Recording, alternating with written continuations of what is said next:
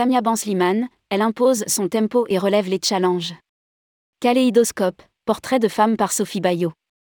Le troisième volet de la rubrique Kaléidoscope par Sophie Bayot met à l'honneur Samia Bansliman, cofondatrice de Thalasso numéro 1 Néo Voyage. Tombée dans la potion magique dès le départ, Samia est du sérail. Une main de fer dans un gant de velours. On n'est pas la forfanterie ou le babillage méditerranéen, ces silences plantent le décor. Respect. Rédigé par Sophie Bayot le lundi 14 novembre 2022.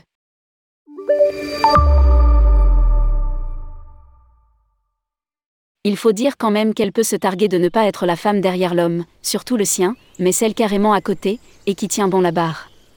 Au départ pourtant, le tourisme ne la fait pas rêver du tout. Issue d'une famille d'intellectuels et de bourgeois tunisiens, elle se rêvait psychologue. Très loin de l'ambiance club de vacances. D'ailleurs, son père la voyait médecin ou professeur. Oui, mais c'était sans compter sur le côté rebelle, mais caché, de Samia.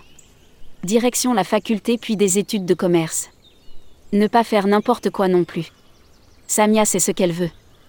Il faut souligner ici que la famille, aussi bien celle qui la précède, qui l'entoure, que ses deux enfants, sont au cœur de sa vie et de ses propos. Samia, la cinquantaine resplendissante questionne dans un immense sourire que, peut-être, ce serait bien de penser un peu à elle à présent On acquiesce, par évidence. Covid-19, nous étions des robots. D'ailleurs, du cœur, elle en attend pour les autres, que le sien a été obligé de se remettre au diapason, cet été. Plus de peur que de mal, rien de grave. Une épreuve parmi les autres. Les impacts du Covid ont laissé des traces. Le stress incroyable qui régnait alors était tellement sidérant mi-mars 2020. On était des robots et il fallait malgré tout travailler durement pour tout défaire. Le soir, on regardait les informations avec horreur et stupéfaction en se demandant jusqu'où ce tsunami allait emporter le secteur du tourisme. Heureusement, il y a eu les aides, mais, en soi, c'est insuffisant bien sûr. C'est avant tout une histoire collective, faite de volonté et de solidarité que de surmonter ce choc. Il faut avoir la foi en ses équipes et ses partenaires. J'ai dit à nos équipes on arrivera seulement à passer ce cap si on est tous ensemble à œuvrer dans la même direction. Elle ajoute. On a mis en place une vraie logistique de guerre, il a fallu recommencer à faire voyager nos clients sans baisser les bras malgré la fatigue, l'inquiétude face à l'inconnu, une épreuve d'endurance comme personne n'aurait pu l'imaginer. Survivre et poursuivre, les deux faces d'une solide résilience. Ce métier dont elle ne voulait pas, elle l'aime passionnément. Et surtout, ce métier dont elle ne voulait pas, elle l'aime passionnément. Il existe un lien de parentalité entre elle et Thalassoène de Gréin, c'est comme un enfant, presque souffle-t-elle. Fine, elle s'avoue anxieuse et se dit qu'à devoir prendre des risques en les mesurant tout au long de l'année est pour elle, comme une thérapie. Elle voit aussi dans le méli-mélo des plans de vol, des charters, de la production, un immense tableau qu'elle met du temps à façonner. Cela sert sa créativité. Enfin, découvrir de nouveaux hôtels, des destinations puis choisir avec précision les futurs clubs confèrent une dimension artisanale à son travail. Petit à petit, au fil de l'échange, elle laisse tomber l'armure. Entre son éducation et sa pudeur, Samia met du temps à accepter de parler d'elle. Petite, on lui a sans cesse répété de ne pas se faire remarquer. Elle a bien retenu la leçon. La discrétion est de mise dans la famille de Samia. Mais l'audace, le courage et la pugnacité aussi.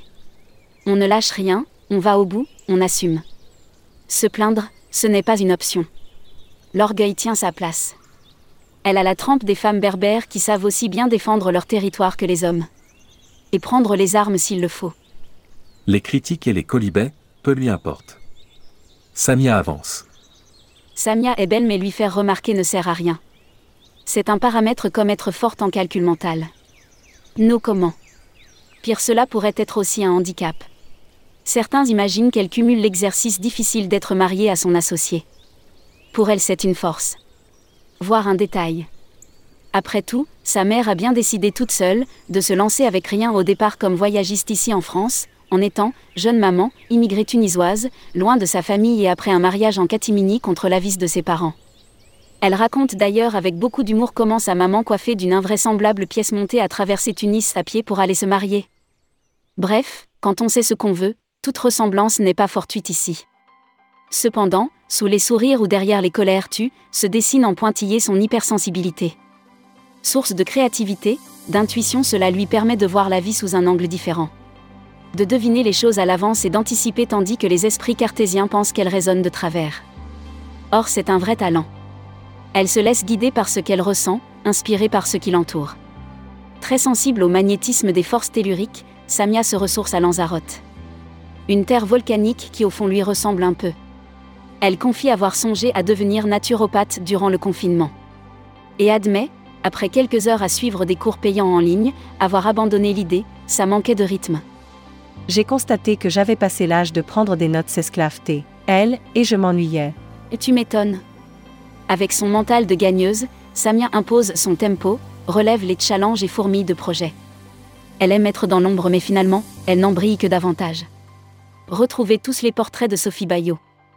Entrepreneuse, directrice générale du tour opérateur UOC, un océan de croisière, de Cunard France et de l'agence de communication So Between, Sophie Bayot est la créatrice du Mag Effet de style créateur de tentation. Engagée au sein de différentes instances du tourisme, CETO, EDV, Visit USA, CLIA, Sophie participe à l'association Femmes du Tourisme. Elle rédige régulièrement des chroniques dans Management et Capital et rejoint Tourmag pour une galerie de portraits de femmes de l'industrie du tourisme et des loisirs.